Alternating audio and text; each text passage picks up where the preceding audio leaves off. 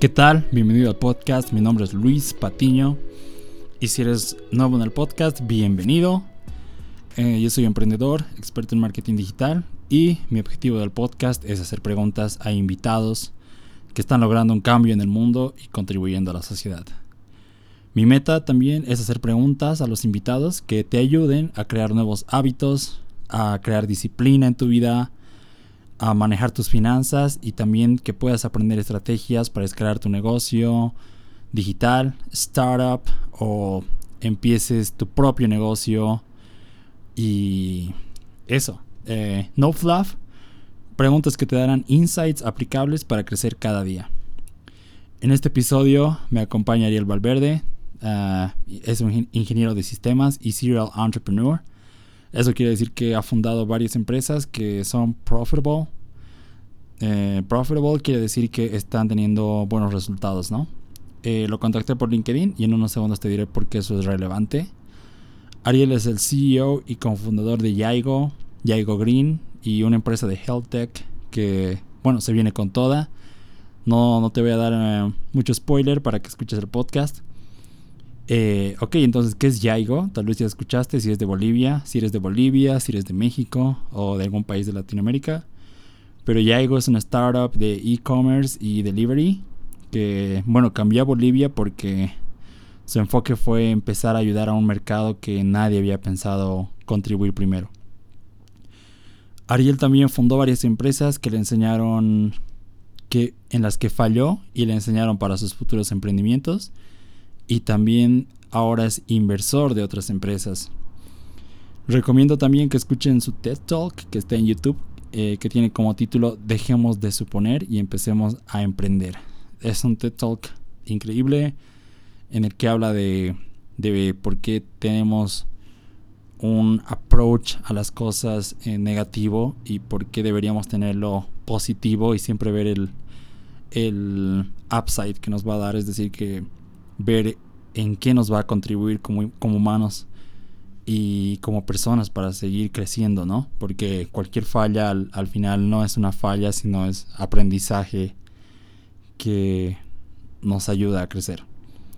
Eh, este podcast no es solo de negocios, también nos habla de los hábitos mañaneros que él tiene para tener una vida saludable y al final nos recomienda un libro, bueno, que te lo voy a dejar para el final del podcast eh, y espero que lo disfrutes y let's roll.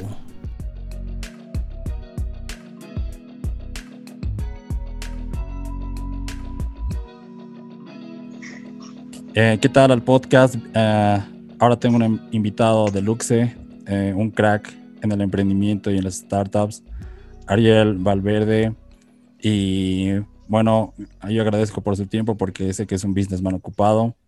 Así que eh, vamos con la primera pregunta y dejemos que Ariel también eh, nos dé una presentación de, lo que hace y, y, qué hacen en Yaigo. Luis, un gusto, un saludo a todas las personas que están viendo o escuchando el podcast. La verdad que feliz de poder compartir un poco sobre lo que me apasiona, que es emprendimiento, startups. Ahora estamos liderando la operación de Yaigo. Me toca a mí ser quien está al frente en las operaciones que actualmente tenemos Bolivia, Paraguay, Guatemala, El Salvador, eh, muy próximos a, lanzar Chile. De hecho, la siguiente semana abrimos Chile y eh, todavía en los preparativos para abrir México. Así que eh, presto a poder compartir unos minutos aquí con, con vos, Luis. Muchas gracias, Ariel. O para, para cualquier persona que empieza a estar, escuchar que estás en cinco países y es como que brutal, ¿no? O sea, que te rompe el cerebro. Pero seguro para como CEO hay varias cosas que, a las que les tienes que decir que no. Entonces, ¿cuáles algunas cosas que has empezado a decir no este último año, Ariel? Justo, justo leía un, un artículo de, de, del decir no eh, para poder priorizar muchas cosas. La verdad que cuando empecé a, a, en el tema del emprendimiento, cuando empecé con la Software Factory y empezamos a, a fundar startups, eh, tuve que empezar a decir no a ciertas actividades que no, que no me sumaban, ¿no? Eh, que no sumaban al, objetivo que tenía al final como, como vida.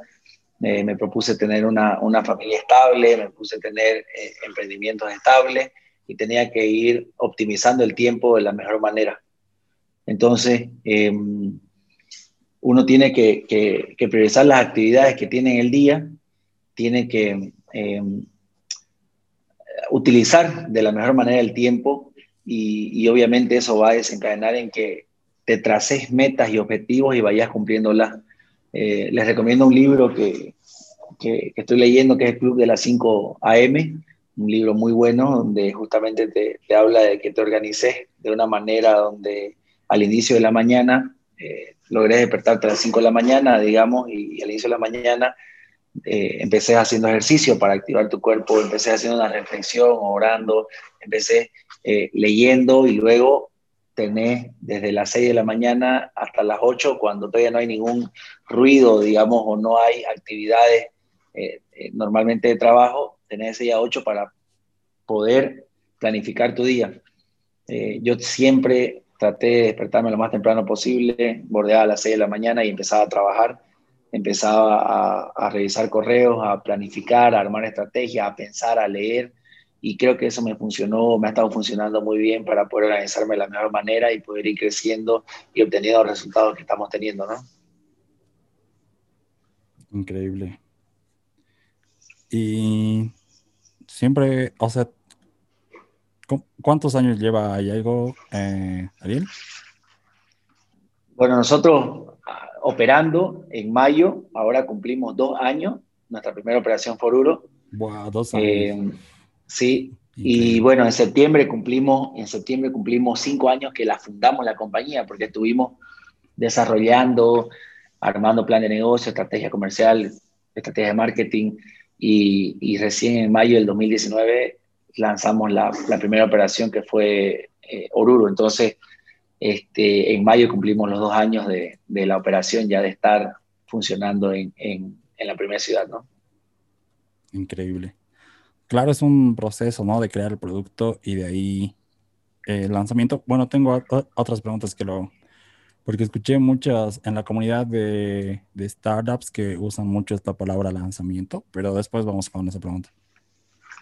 Entonces, de todos estos cinco años, bueno, de emprendimiento y todo, días que te levantabas así también 5 de la mañana o, Sí, desde que yo trabajé hasta el 2000,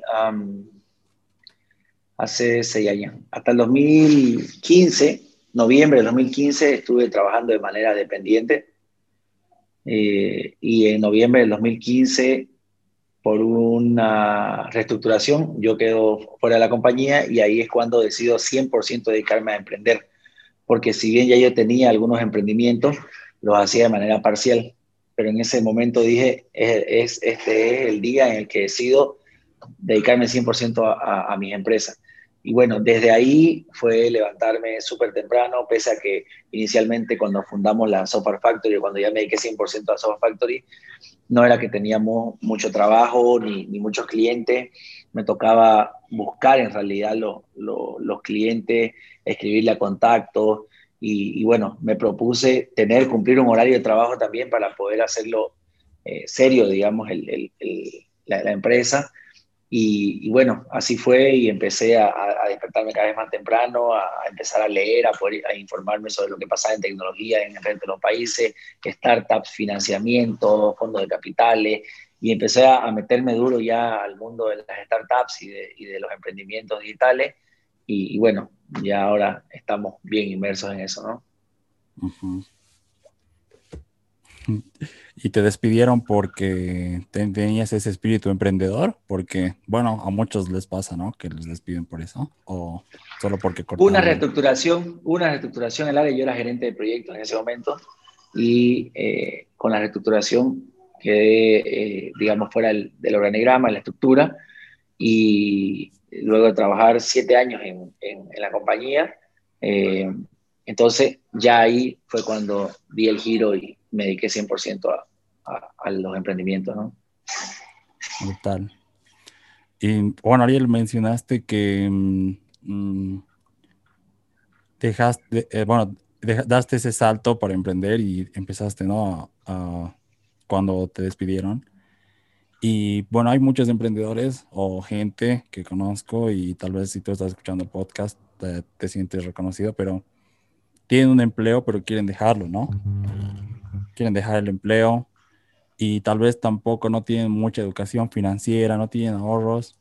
Como que cuesta levantar una empresa, ¿no? No es como que como te la pintan ahí en, en Netflix, así, sino que deberías tener eh, algunos hábitos de finanzas, ¿no? Entonces, tú, ¿qué hábitos financieros tienes, Ariel, para siempre eh, estar saludablemente en esa área? Sí, en realidad yo siempre tuve un, claro de que había que hacer diversificación de, al momento de invertir. Eh, la idea cuando empezamos 100% a trabajar en la Software Factory fue buscar otras eh, alternativas, otras ideas para poder hacer otros emprendimientos. Entonces, eh, dijimos, vamos a tener años de siembra y luego vamos a tener cosecha. Entonces, prácticamente los primeros años, los primeros tres años, fueron eso, fue invertir, invertir, invertir, invertir, invertir, invertir. O sea, lo que ganábamos lo volvíamos a invertir en la empresa, lo que ganábamos lo volvíamos a invertir en la empresa y íbamos construyendo productos en la Software Factory. De no tener, de no tener más que un software hecho en, en, en, la empresa, ahora tenemos cerca de 25 software hechos propios por nosotros, desde ERP, CRM, aplicaciones móviles, etc. Entonces, llevamos invirtiendo en nuestro catálogo de productos, en nuestro inventario, digamos, eh, digital, nuestro software, y, eh, y a, a, raíz que íbamos invirtiendo y ya íbamos consolidando la empresa, dijimos con el hermano, ok, ¿qué es lo que podemos ver de, de emprender? Emprendimos una red social de colaboración que se llama Alguien, la cual no pudimos llevar hacia adelante como nosotros lo esperábamos, la pusimos en stand-by luego de dos años, de hacer inversión, de, de, salir igual fuera del país y todo, pero el modelo de negocio no, eh, era freemium y teníamos que tener una masa crítica para poder generar ingresos y utilidades, lo cual hizo de que en un momento dado pensemos y digamos, no, no, no estamos avanzando hacia, hacia, hacia el camino donde vamos a ver eh, ingresos, eh, pongamos un stand-by y ah, pongamos la, lo, los huevos en otra canasta, y ahí es que nace Yaigo, ahí es que nace Medicinet, que es una health tech, una startup de health tech, ahí es que nace Moxie, que es una startup de transporte. Entonces, eh, a nivel financiero, yo lo que siempre recomiendo es obviamente de tus ingresos, un porcentaje es el que vos tenés en tu gasto fijo, otro porcentaje es lo que vos tenés en tu, entre tus gustos, otro porcentaje es el que vos invertís y otro porcentaje que vos ahorrás. Por ahí inicialmente no te va a dar para invertir de entrada, entonces tenés que tratar de que tu porcentaje de ahorro sea el mayor posible para luego tener un capital de inicio al momento de querer abrir una empresa, digamos. Entonces, eh, es muy importante que los emprendedores sepan de que las empresas se hacen con plata. O sea, eh, muchas veces decimos, no, hay que tener pasión, hay que, está bien, pero tenés que tener una espalda financiera para que lo soporte. Sin, oye, sin lugar a dudas, sin una pasión, sin, sin conocer tu, tu, tu, segmento, tu mercado, no vas a emprender. Pero sin la espalda financiera tampoco lo vas a hacer, o no va a ser sostenible. Entonces, yo veo muchos, muchos emprendimientos, muchas startups que nacen y luego de seis meses eh, desaparecen. Eh, y, en estudios que hace igual eh, organizaciones en el país ven que la curva de, de, nacer y, y, establecerse y, y desaparecer en Bolivia a nivel de startup es mucha, porque obviamente no tienen un flujo de caja que pueda permitirle el poder sustentar la operación del día a día, ni tampoco tienen una, una espalda financiera para poder soportar una expansión y un crecimiento. Entonces, creo que es súper importante que el momento de emprender sepamos que necesitamos al final un colchón financiero para poder salir adelante, ¿no? Exacto. Sí, porque, bueno, em, yo traté de emprender un año y, bueno, ofrecía generación de leads para agencias o software factories o sea, generar leads para ellos. Y por tres meses no tenía ingresos y tampoco tenía empleo y estaba así al borde. Entonces, eh, gracias por estos consejos. Bueno, uno que dijiste que siempre hay que tener uno para gastos fijos, un monto. Luego para los gustos y el ahorro que siempre sea el más grande, ¿no? Si es que uno quiere invertir. Correcto. Eso es vital, eso es vital. A nosotros, a mí, en mi caso, yo, yo en, algún momento, eh, cuando decidí seguir, digamos, diversificando, porque eh, yo tengo sociedad en Yaigo, o sea, participación societaria en Yaigo, participación societaria en la Software Factory, en la Health Tech, que es Medicinet, en la de transporte, que es Moxie, y en, una, en un laboratorio de análisis clínico, que es Biomedic. De hecho, antes estuve en una participación en un restaurante y en un, y en un, eh, en una, un centro educativo. Pero ¿qué pasó en estas dos? Eran áreas que no eran las mías y, terminé al final eh, vendiendo la participación o deshaciendo la sociedad, las hicimos las la sociedades en ambos casos, y perdí cierto monto. Pero en ese momento, cuando yo empecé a diversificarme y a, y a de tener participación en una empresa a tener en siete, lo que hice fue eh, mis ahorros los lo, lo destiné toda a inversión. Y prácticamente eh, cerca de un año y medio, dos años, no tuve ahorros prácticamente porque decidí invertirlo para poder obviamente luego ampliar mi, mi, generación de ingresos. En dos de ellas fallé, digamos, este, más la startup que pusimos en stand-by son tres, digamos, más que fallas fueron aprendizajes, digo yo, y, y obviamente en cinco, ahorita somos estables. Entonces, pero yo pude quedarme también con, con la Software Factory que nos generaba buenos ingresos y tenía mis ahorros y no seguía invirtiendo y, no hayamos estado conversando ahorita, digamos, Luis. Entonces lo que hice fue tomar el riesgo de seguir invirtiendo y diversificando, ¿no? Oh, increíble. Claro, claro, se trata de tener un flujo efectivo, ¿no? Al final, porque si dependes de muy pocos, es como que te quedas como una vaca flaca, ¿no? Al final. Así es. Y mencionas también, Ariel, a tu hermano. Um, bueno, es a veces muy difícil, ¿no? Cualquier relación, incluso, bueno, es, es una inversión también de tu tiempo, ¿no? Porque si creas una buena relación es porque estás invirtiendo en esa persona. Y bueno, ¿cómo haces eso con tu hermano? ¿Qué relación tenían y cómo es que ustedes eh, emprenden? Sí, bueno, con, con, mi hermano Eric somos socios en todas las empresas. Eh, tenemos un... Lo conversamos hace cuatro o cinco años y dijimos, ok, todas las empresas que hagamos, vayamos siempre a sociedad media. Entonces así fue, gracias a Dios lo hemos respetado y no hemos tenido ningún problema, la verdad, con, con él. Nos llevamos muy bien, complementamos mucho nuestras habilidades. Ambos somos ingenieros de sistemas, pero con distintas habilidades cada uno, entonces hacemos un, match interesante, eh, el cual ha hecho de que, de que podamos, obviamente, seguir eh, creciendo a nivel empresarial y profesional ambos. Entonces, la verdad que siempre tuve una buena relación con él. Eh, siempre tuvimos incluso los mismos grupos de amigos, pese a que tenemos una diferencia ya de cinco años, él es mayor cinco años que yo, pero teníamos los mismos grupos de amigos, este, tanto los de él como los míos. Eh, compartíamos mucho cuando éramos, cuando éramos jóvenes en la universidad, él me, me guió mucho, me ayudó mucho cuando estaba formándome y, bueno, en el momento ya de, decidir emprender, no había duda de que podíamos hacer algo en conjunto grande. Y, bueno, así fue. Llevamos muchos años trabajando juntos en sociedad y no hemos tenido la fecha, ni creo, eh, Dios mediante, que vamos a tener ningún problema nunca con él, porque siempre hablamos las cosas de manera transparente, siempre vamos de frente y, y ambos sabemos escucharnos, sabemos que nos complementamos y los consejos que él me da yo lo recibo de la mejor manera, los que yo le doy, él lo recibe de la mejor manera. Entonces creo que así tenemos para largo y, dejar un legado también a nuestros hijos para que continúen con lo que venimos haciendo, ¿no?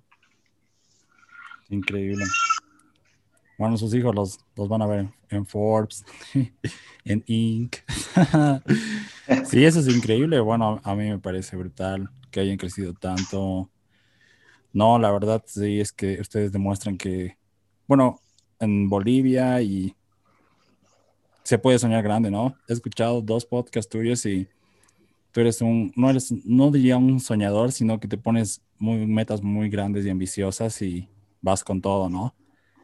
Eso es muy, bueno, no sé, admirable, yo diría. También para tu equipo, ¿no?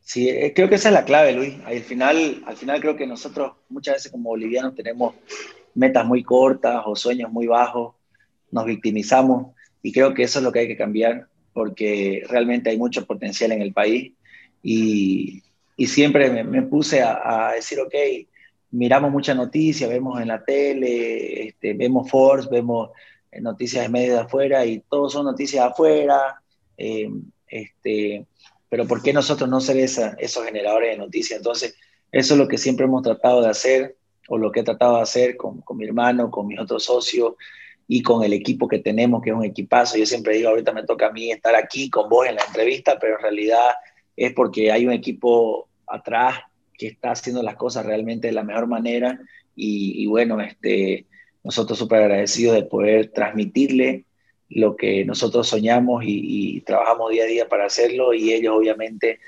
apoyando con, con todas sus habilidades para poder cumplir esas metas, ¿no? Brutal. Y bueno, dos preguntas aquí, Ariel. una es muy técnica. Uh, bueno, escuché que el CEO de Shopify tiene como que varios procesos para contratación, como que son procesos psicológicos también para, para evaluar, ¿no? En qué área destaca uno mejor. ¿Ustedes tienen un proceso de contratación para, para Yaigo? Sí, hay un proceso, ahí el equipo de recursos humanos tiene un proceso de contratación, pero somos bien flexibles en el sentido de, o sea, no somos la tradicional empresa que busca el currículum y te pide 100 maestrías y 100 años de experiencia y que tengas 20 años, digamos, ¿no? O sea, eh, nosotros realmente ah, damos muchísimo, muchísima oportunidad a gente joven. De hecho, la mayoría de nuestras jefaturas está ocupada por gente de 21, 22, 23, 24 años máximo, los jefes que han pasado por ser incluso pasantes en la empresa y ahora son jefes de área a nivel nacional. Uh, de hecho, eh, nuestra jefatura de expansión, nuestra dirección de expansión, eh, la tiene una, una, persona, una mujer que tiene 20, 23 años. O sea, estamos con gente joven dando la oportunidad y además sabemos de que ese espíritu que, que, que, tenemos cuando hemos sido jóvenes es más arriesgado y, lo que nosotros queremos como startup eh, es eso, arriesgarnos, crecer exponencialmente, ser ágiles.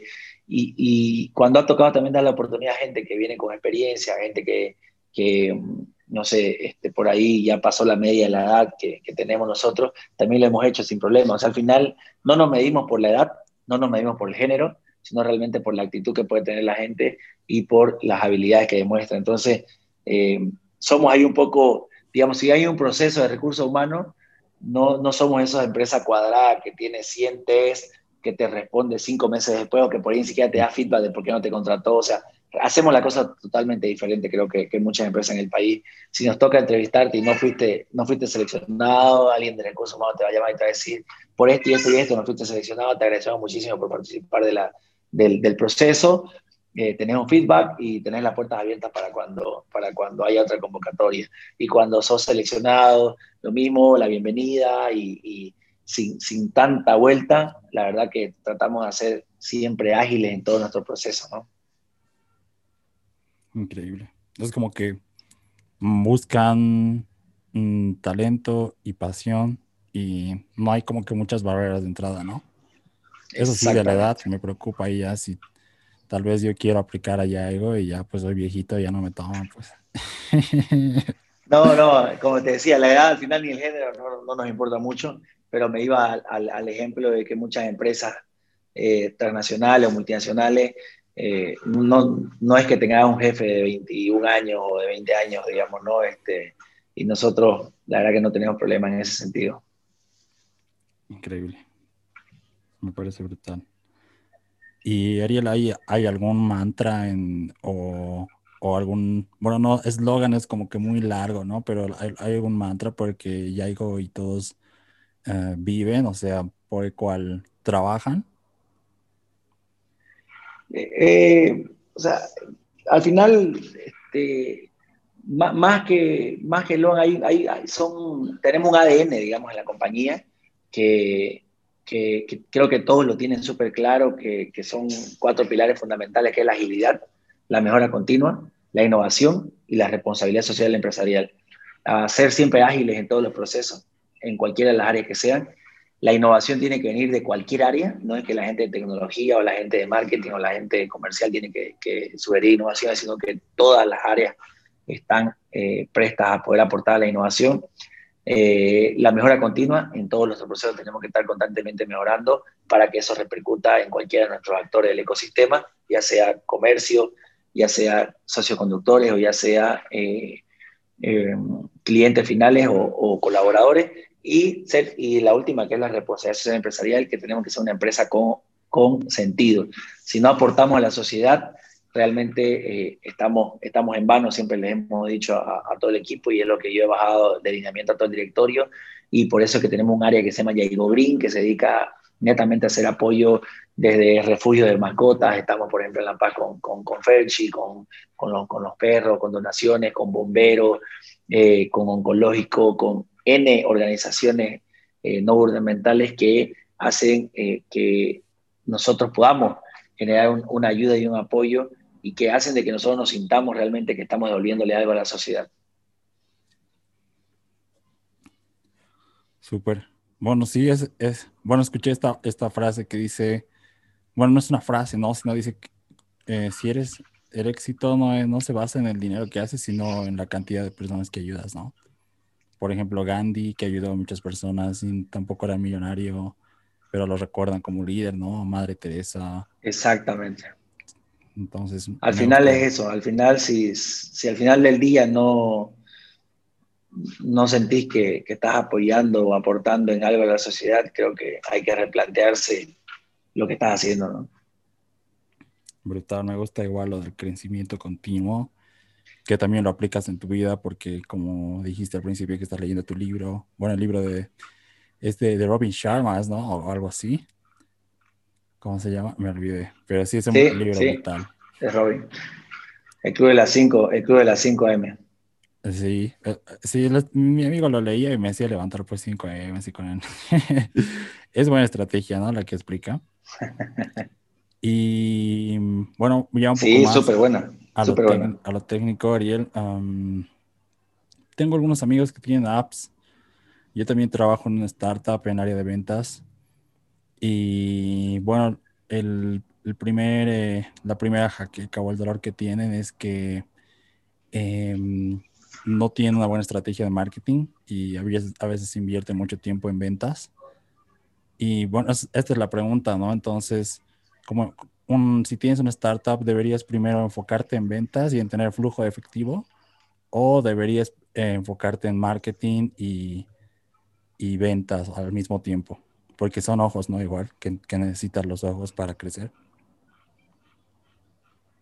Sí, eh, la verdad que, que voy a lo que decía al inicio. Si, si, si vas a emprender, realmente tenés que saber que tenés que tener un capital de, de inversión inicial y al inicio es vital el marketing, porque si no está posicionada tu marca, va a ser complicado que el equipo de ventas pueda, pueda realmente concretar ese cierre de venta. Ah, el equipo de marketing va a ser quien te va a traer los leads, va a ser quien te va a poner la marca en la cabeza o en el corazón de la gente. Y, y como prioridad debería ser eh, una estrategia de marketing acompañada de una estrategia comercial que dice en la ejecución y la atracción, que al final es lo que, lo que en las aplicaciones o en las startups es lo que, es lo que vale, ¿no? Y eso, eso, eso te va a dar ciertas métricas como el costo por usuario, eh, tu, tu línea de tiempo de, cliente, o sea, varias métricas que al final tenés que medir uh, para ver la rentabilidad de tu empresa y para también poder ejecutar tu presupuesto de la manera más ordenada posible. Entonces, ahí respondiendo a la pregunta, yo creo que es importante tener una estrategia de marketing, una estrategia comercial que aterriza obviamente en generar la atracción y el posicionamiento de marca, ¿no? Sí, buena respuesta, sí. Porque muchos, muchos vayan eso, ¿no? Se van directo a ventas, no tienen para marketing y chao, ¿no? Se están rogando a clientes cuando deberían estar creando un imán, ¿no? Así es. Y Ariel, en, cuanto a marketing, eh, ya que es una app y ustedes necesitan tanto como clientes, ya, ahí ya es del negocio a negocio, B2B, y necesitan usuarios, ¿no? Entonces, em, ¿cómo sería la estrategia de marketing? Una para atraer usuarios y otra para atraer clientes. Sí, en realidad nosotros tenemos varias unidades de negocio, digamos, ¿no? Por ejemplo, ya iba hablando. Y, una es el consumidor final, otra es el socio conductor, otras son los comercios. Entonces, la estrategia de marketing tiene que ir diferenciada para cada uno de estos eh, pilares fundamentales o actores de nuestro ecosistema. Y tenemos una unidad de negocio que es business, donde atacamos a, las corporaciones, eh, le prestamos servicio de mensajería, de courier, le, montamos su, e-commerce, que es Yaigo Store. Y entonces, en ese sentido, se usan otras redes sociales está el segmento como LinkedIn, uh, Mailing, para B2B, para B2C se usa redes sociales como Instagram y Facebook. Eh, estamos empezando a entrar con la gente de, de, TikTok, con distintos influencers para llegar al público de, de más joven para, para consumo masivo. Entonces, va a depender cuál es, eh, primero, a qué, a qué eh, segmento apuntar, digamos, o sea, es corporativo, es, es, masivo, y eso va a determinar qué redes sociales o qué, o qué canales vas a tener que usar, porque, por ejemplo, si es más formal, si es más empresa, el mailing te puede funcionar. Si es masivo, el mailing no te va a funcionar, creo yo, o sea, por la experiencia no te va a funcionar. Eh, si es masivo, te puede funcionar obviamente en redes sociales donde está ese segmento. Eh, y, creo que ahí, ahí son las preguntas que tienes que hacerte. ¿Cuál es mi segmento? ¿Qué, qué es lo que apunto? ¿Qué quiero, ¿Qué quiero conseguir con esta campaña? Y en base a eso decir, ok, ya me va a funcionar Google Ads, me va a funcionar YouTube, me va a funcionar eh, este, Mailing, me va a funcionar LinkedIn, me va a funcionar WhatsApp.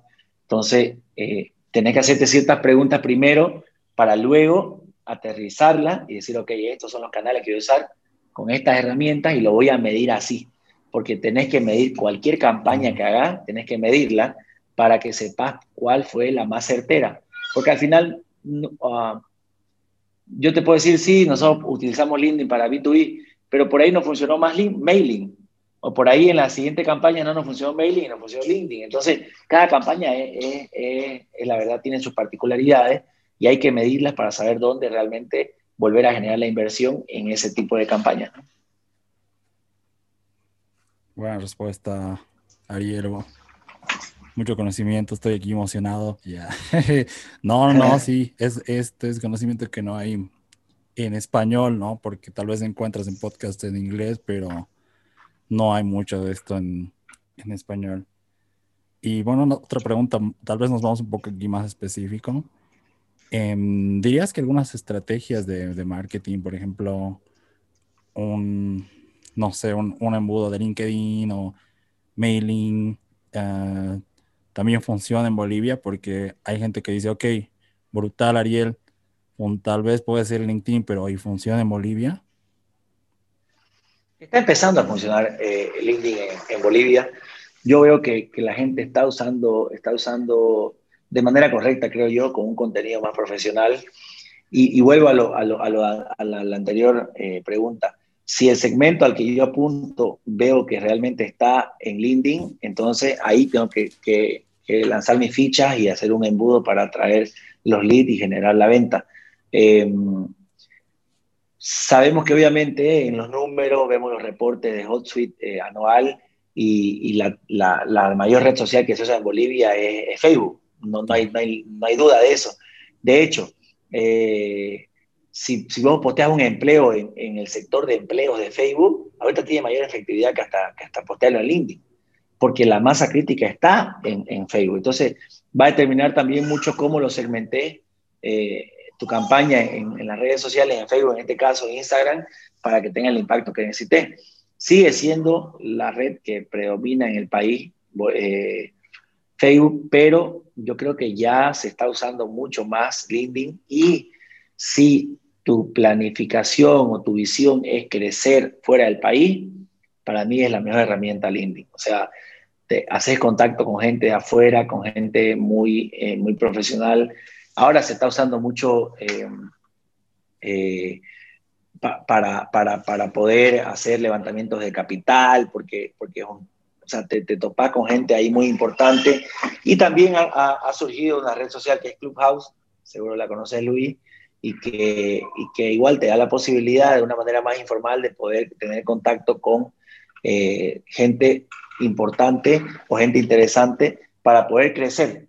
No, todavía no se está usando mucho, o sea, no he visto por lo menos casos de éxito para eh, generar lead o, o tema de marketing, digamos, ¿no? Pero sí para hacer eh, networking, conexiones interesantes eh, que también al final van a hacer de que tu negocio pueda crecer.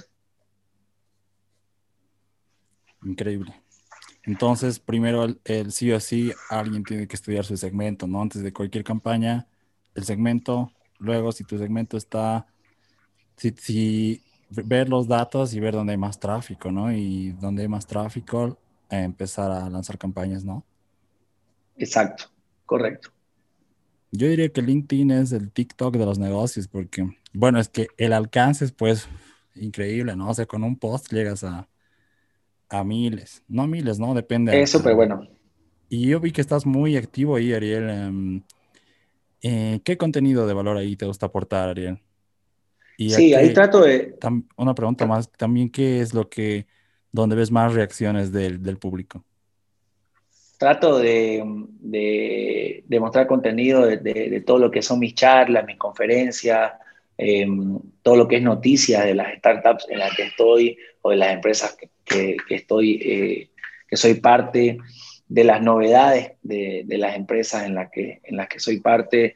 Eh, por decir más o menos eh, del 100% del contenido que, que, lanzo en LinkedIn, se va un 60% en Yaigo, un 20% en, en, en, noticias eh, y, conferencias y charlas que, que, tengo y el 20% restante entre las otras empresas. Entonces, ese, ese contenido. Me he dado cuenta que mucho, que tiene mucha, mucha, mucho impacto el tema de eh, noticias.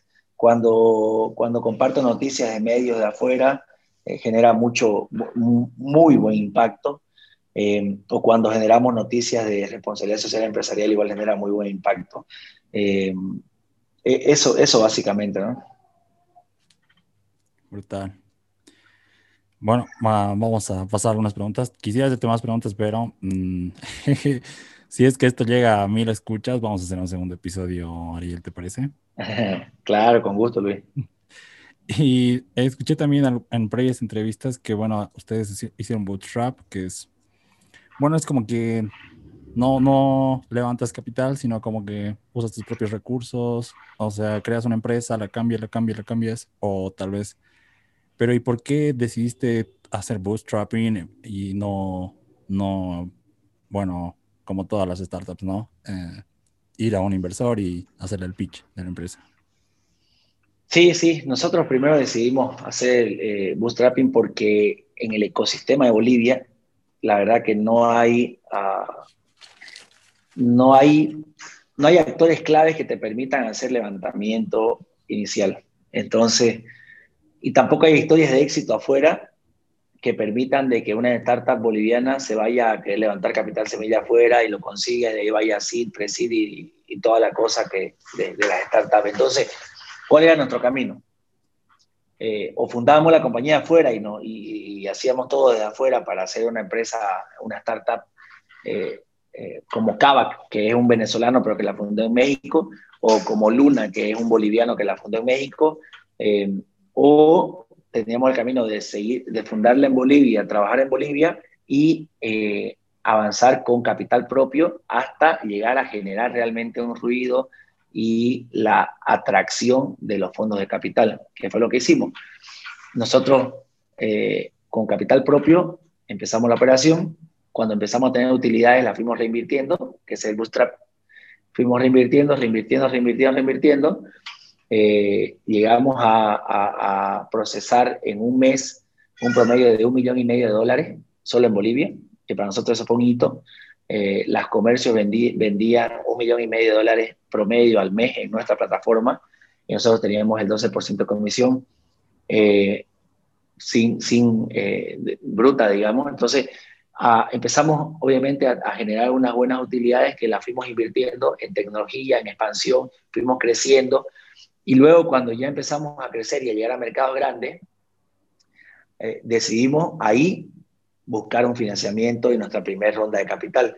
¿Por qué? Porque ya uno teníamos tracción, ya teníamos tracción ya por nuestra plataforma, como te decía, pasaba un millón y medio de dólares al mes.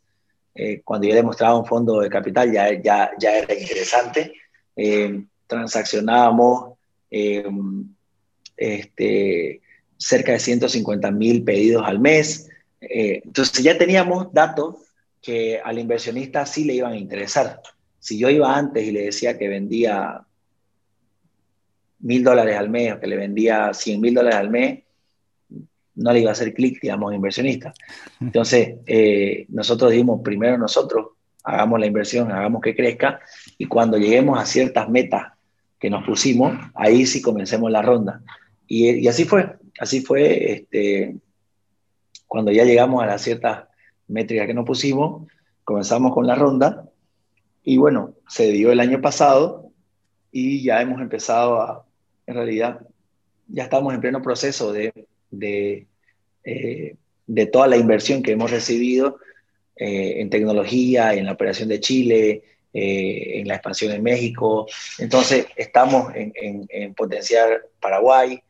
Así que estamos ahorita, todo este año, tenemos la planificación de, de, de, los, de los gastos que tenemos de la inversión del fondo y tenemos planificado el año, en el primer trimestre, volver a hacer una segunda ronda. Increíble, Ariel.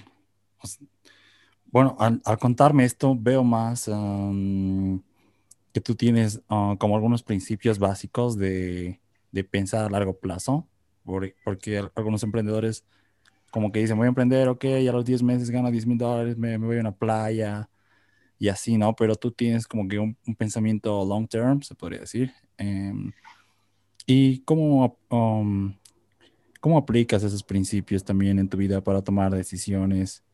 Por, sí, porque tú, em, bueno, te has expandido, has tomado mejores decisiones para inversión también, porque has decidido crecer primero y recién.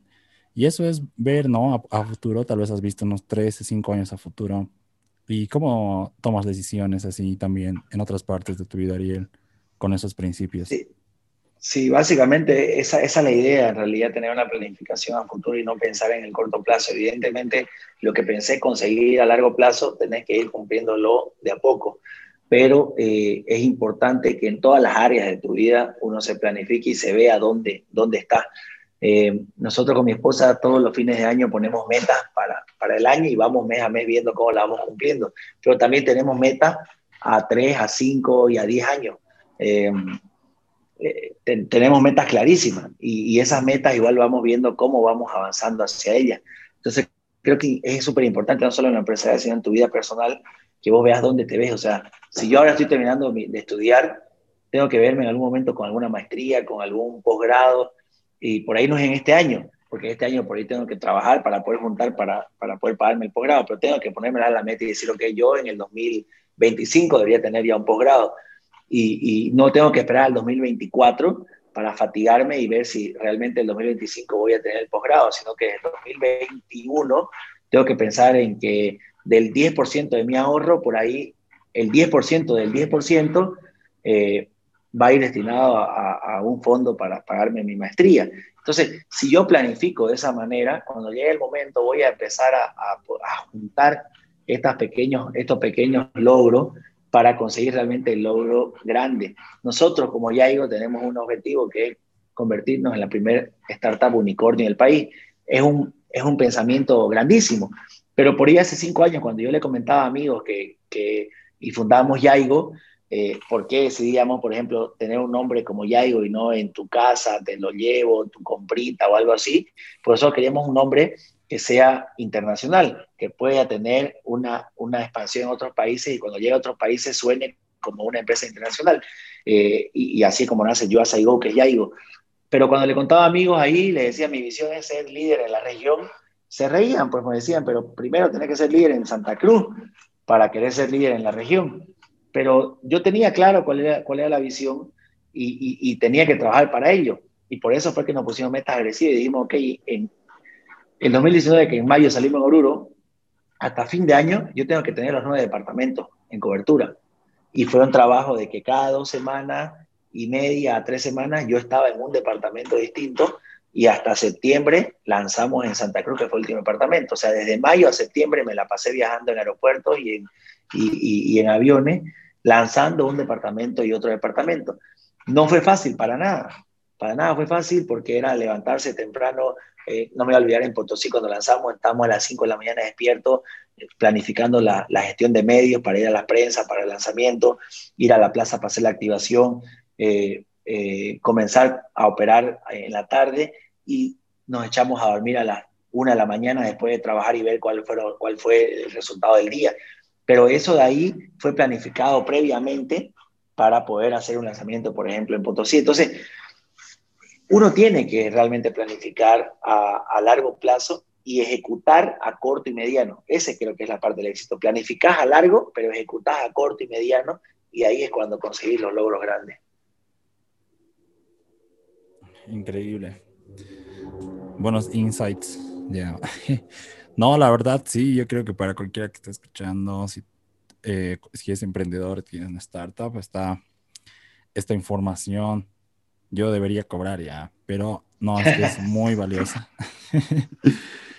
y bueno, luego también quería preguntarte, eh, Ariel, sobre el lanzamiento. Bueno, eh, he estado leyendo un libro que se llama Launch, eh, cómo vender cualquier cosa en Internet. No sé si lo leíste. No. Pero bueno, es cómo vender productos digitales y en sí explica una estrategia de launch que por ejemplo, tú haces como un webinar en donde preguntas a todos tus, tus prospectos o a la gente que está interesada qué, qué, quieren y les explicas un poco, ¿no? Luego es así un embudo donde van por varios videos, donde tú los adoctrinas y ya en el cuarto video como que están muy locos por comprar porque has dado tanto valor y abren carrito por dos o tres días y, y hacen como 5 uh, millones en 36 horas, digamos pero es porque han hecho una estrategia bien larga de marketing, han nutrido con emails, Facebook retargeting, todo eso. Pero ¿y dirías que ese es lo mismo, el launch de marketing o es otro launch? Que, y si hay otra estrategia de marketing también para hacer launch de, de una startup. No, yo creo que, yo creo que es vital en realidad el, tema de, lanzamiento. A, nosotros nos, nos pasó que cuando estábamos para hacer lanzamiento ya llegaron eh, pedidos ya y Uber Eats, entonces tuvimos que hacer una, un repensar toda la estrategia de, lanzamiento y eh, en, en, tecnología se usa un término que es soft launch, que es un lanzamiento más calmado, digamos, para validar ciertas cosas en el mercado. Creo que es súper importante hacer el soft launch que va acompañado del término MVP, en inglés o producto, producto mínimo viable, mm. que es lo que se recomienda en, en, en, el ecosistema de emprendedores. Cuando estás por lanzar un, un producto, hace un MVP, valida tu mercado, hace tu soft launch, que es un lanzamiento más tranquilo, más calmado, más controlado. ¿Y, eh, ¿cómo, cómo, es este soft launch? ¿Nos puedes explicar? Básicamente es, eh, no lanzo todo mi producto, o sea, si mi, idea de negocio tiene 20 funcionalidades, yo lo divido en 10 funcionalidades clave, que ya dentro de esas 10 ya yo tengo 5 eh, que agregan valor. Por ejemplo, si, ah, si yo iba a lanzar el delivery y el delivery a, la fecha no ha parado de desarrollarse, por ejemplo, y, llevamos casi 5 años. Eh, llevamos dos en el mercado, por cumplir dos, ahora en mayo, y desde que nacimos hasta ahora no ha habido un día que el equipo de desarrollo no, no siga trabajando. Entonces, si yo esperaba ahora, por ejemplo, a lanzar que tengo 200 funcionalidades, me haya perdido dos años de, de, operación. Pero ¿qué pasó? Tomamos la decisión de hacer un soft launch que básicamente era salir en el mercado hondureño, eh, que fue el primer mercado, que de hecho salimos sin iOS, porque iOS no nos aprobaba, salimos solo Android, salimos con funcionalidad muy más limitada. Eh, en ese momento no teníamos pago con tarjeta, en ese momento nuestra, nuestro look and feel y la experiencia de usuario era totalmente diferente ahora, eh, tenía mucho menos funcionalidades que, que, las actuales, este, eh, muchísimas menos funcionalidades, no tenía cupones, no tenía combos, o sea, era nuestro mini producto, pero ya teníamos valores diferenciadores a la competencia. Nosotros llegábamos a donde no llegaban ellos a nivel de distancia, entonces teníamos un algoritmo que nos permitía poder tomar pedidos más, más distantes, eh, decidimos priorizar en los valores que nos diferencian la competencia y en los comunes los pasamos a la segunda etapa, pero quisimos salir para validar mercado, para empezar con la expectativa, ya veníamos con una expectativa para comenzar a ejecutar la campaña expectativa y trabajar obviamente ya en la siguiente fase de estrategia. Entonces, el soft launch y, acompañado al tema del MVP es súper importante que se haga para, para validar el producto, para validar la idea y para validar el mercado. Ok, entonces, como que lanzas una, una versión imperfecta para ver cómo reacciona el mercado, ¿no? ¿Y, Ariel, ¿Y hay alguna estrategia específica o canal que para llevar tráfico, para testear la idea? O porque yo creo que door to door, o sea, puerta a puerta, difícil, ¿no? Va a depender ahí del mercado igual. O sea, si, si tu segmento es un segmento que eh, no conoce todavía soluciones de las que vos estás proponiendo, va a tocar trabajar en un tema ah, de campaña cultural masivo para poder eh, eh, cambiarle el mindset a la gente y que se abra a lo que vos estás proponiendo. Si tu producto ya es un producto que se usa y que vos venís a hacer una alternativa, te es más fácil, inclusive porque ya está la cultura, que es lo más complicado, y ahí te va a tocar seguramente hacer campañas para que el consumidor diga, opto por esta opción y no por la otra, desde campañas agresivas de promociones, BTL, ATL, eh, distintas herramientas que tenés para que la marca sea conocida y el consumidor diga, vamos a probar. Increíble, Ariel. No, este sí que es muy buen conocimiento, entonces estoy aprendiendo mucho hoy día. Y bueno, Ariel, bueno, de aquí ya pasamos a las últimas preguntas. Y a mí me gustó mucho que en vez de irte a meter a un mar rojo donde habían puros tiburones y se estaban comiendo entre ellos, tuviste eh, la oportunidad en un mercado que nadie había tocado, ¿no? O sea, era como que todos hacen esto, yo no, yo me voy por el otro lado. Entonces, bueno, eh, y, también esto porque muchas empresas, o sea, dicen, ok, eh, ya está teniendo éxito, pues ya hagamos lo mismo, ¿no? Pero bueno, la pregunta es, eh, eh, bueno, ¿qué recomendarías a alguien si quiere emprender? O sea, ¿cómo crear su propio mar azul o su propia idea? ¿Cuáles son, cómo debería dar el approach, ¿no? Para antes de, fracasar big time. Yo creo que clave que al momento de, de que nosotros tenemos una idea, de que veamos a los competidores actuales de ese mercado, de ese segmento, y que veamos también qué es lo que yo propongo de, diferente, qué es lo que nos pasó a nosotros cuando ya estábamos por lanzar en Bolivia y vimos, vimos que, estaba, que ya había llegado pedidos ya Uber Eats, dijimos un momento, tenemos dos opciones, o dejamos esto porque no, no, no vamos a poder hacerle frente a, a, empresas transnacionales, o vemos qué de diferente hacemos nosotros a ellos. Y esa fue la pregunta que empezamos a respondernos. ¿Qué hago de diferente? Hago esto, esto, esto. Entonces encontramos muchos puntos que hacíamos diferentes y que podíamos eh, poner como propuesta de valor hacia eh, el, el, público y los clientes finales y eso fue lo que hizo de que continuemos con el emprendimiento, ¿no? Ok. Increíble. Entonces, preguntarse, no estudiar, ¿no? Siempre la competencia y el mercado. Eso es muy claro, ¿no? Desde las, las primeras preguntas. Primero el, el, tu segmento y los competidores. Correcto. Ok, entonces ya vamos a las últimas preguntas. Eh, Ariel, ah, son preguntas que siempre hago en el podcast, no son nada que ver con el emprendimiento, pero eh, bueno, esta es una pregunta, ¿no? Em, ¿Qué es una cosa que aprendiste y que hubieras querido que te enseñen hace cinco años? ¿Qué es una cosa que aprendiste recién? Eh, quizás este tema que, estoy que estoy leyendo ahora, que es la organización del tiempo en, la mañana, eh, me haya gustado aprenderlo quizás antes porque la verdad que funciona muy bien. Lo vengo aplicando, digamos, desde hace algún tiempo, pero me haya gustado obviamente aplicarlo antes porque eh, la verdad que te ayuda muchísimo a organizar eh, tu día, tus semanas y, tu planificación en, el tiempo, ¿no? Y de todas estas tareas que haces en la mañana, Ariel, ¿cuál dirías que es la tarea que si, si así la haces, mejora tu día al menos un por ciento?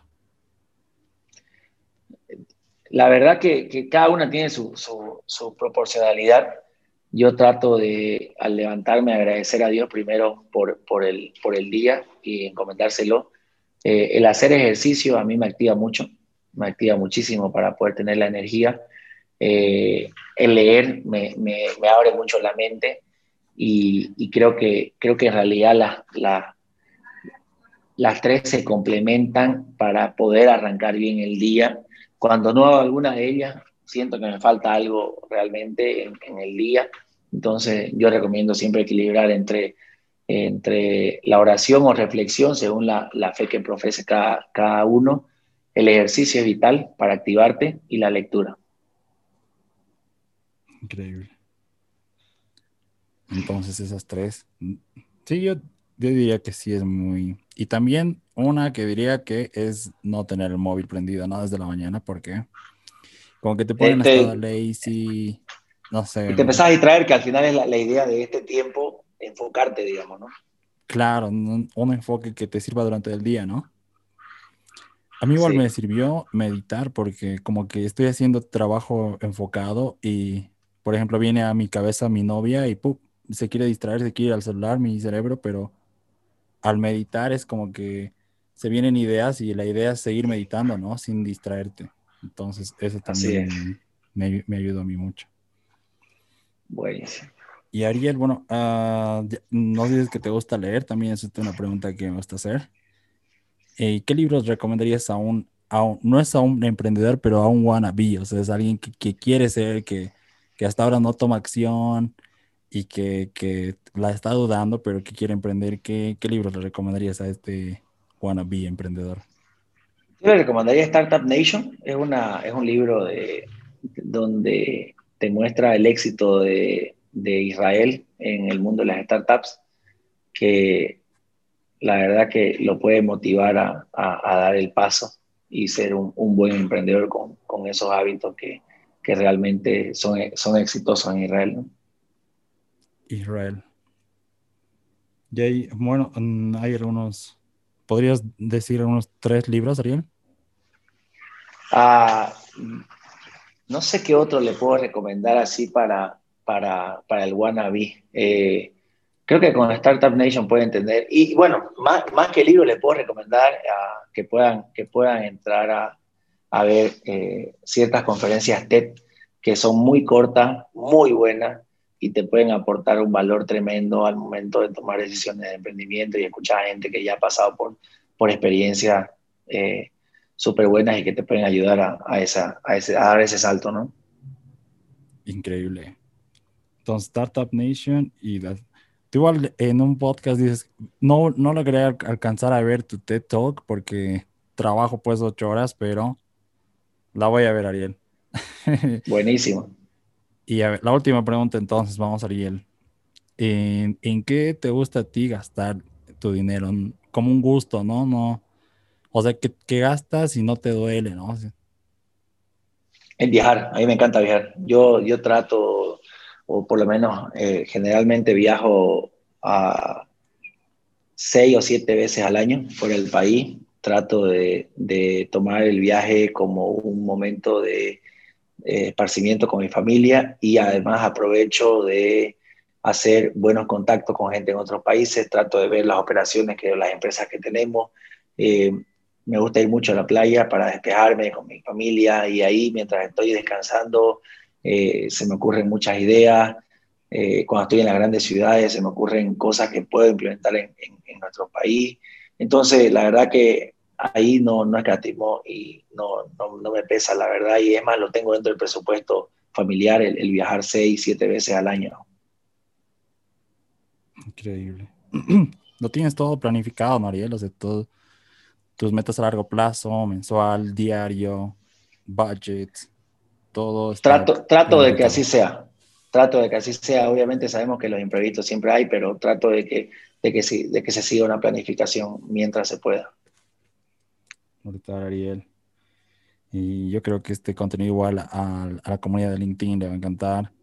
Eh, vamos a hacer como que un lanzamiento porque voy a editar y voy a hacer un wait for it. Así que, bueno, esperamos cómo Buenísimo. va eso. Entonces, Ariel, ah, para alguien que quiera contactarse para negocios o quiera contactarse contigo, ¿dónde puede contactarse? En LinkedIn, eh, Ariel Valverde Oliva o en Facebook, Ariel Valverde me pueden encontrar y, podemos sin ningún problema conversar de, de, los temas o los intereses que tengamos en común. La verdad que a mí me gusta mucho apoyar el ecosistema, no solo en Bolivia, sino en la región, y siempre que puedo trato de poder aportar con mi experiencia en, ese sentido. Increíble. Y Ariel, una última pregunta, ¿te puedo hacer? Claro sí. Ya has visto de invertir así en otras empresas, pero bueno, no tanto como, como inversor, ¿no? Ah, o ya estás invirtiendo en otras startups. Sí, tenemos, tenemos a dentro del grupo, que es un grupo empresarial, digamos, de tecnología, tenemos una unidad que eh, ah, estamos ahorita con, eh, haciendo capital ángel, digamos, para invertir en, startups que, que, vienen fuera del grupo. Primero le dimos la prioridad a las que son nuestras y a partir de este año eh, estamos escuchando a emprendedores que nos buscan para hacer inversión ángel en, en sus emprendimientos. Brutal. Gracias, Ariel por el tiempo, gracias por tu tiempo. Y también a ti, gracias por escuchar. Sigue a Ariel en LinkedIn eh, si tienes un emprendimiento y o también si quieres aprender de Ariel. Eh, no dudes en enviarle un mensaje, muy amable, a mí igual me respondió. Y si te gustó el podcast, eh, no te olvides de seguirnos, síguenos en Apple Podcast y Spotify, también en Google Podcast, si te fue de valor este podcast. También eh, sígueme en redes sociales como Luis Patiño. En Instagram como el Pat Blanco. El Pat Blanco. Bueno, ese es mi apellido, mi nombre y algo creativo, ¿no? y también si tienes algún feedback, quieres que crees que algún puedo mejorar en algo, no olvides, no déjame tu comentario en Facebook, me ayudaría mucho. O si te gustó, también déjame una review en Facebook, ¿no? Eso, muchas gracias y nos vemos en el siguiente episodio. Goodbye.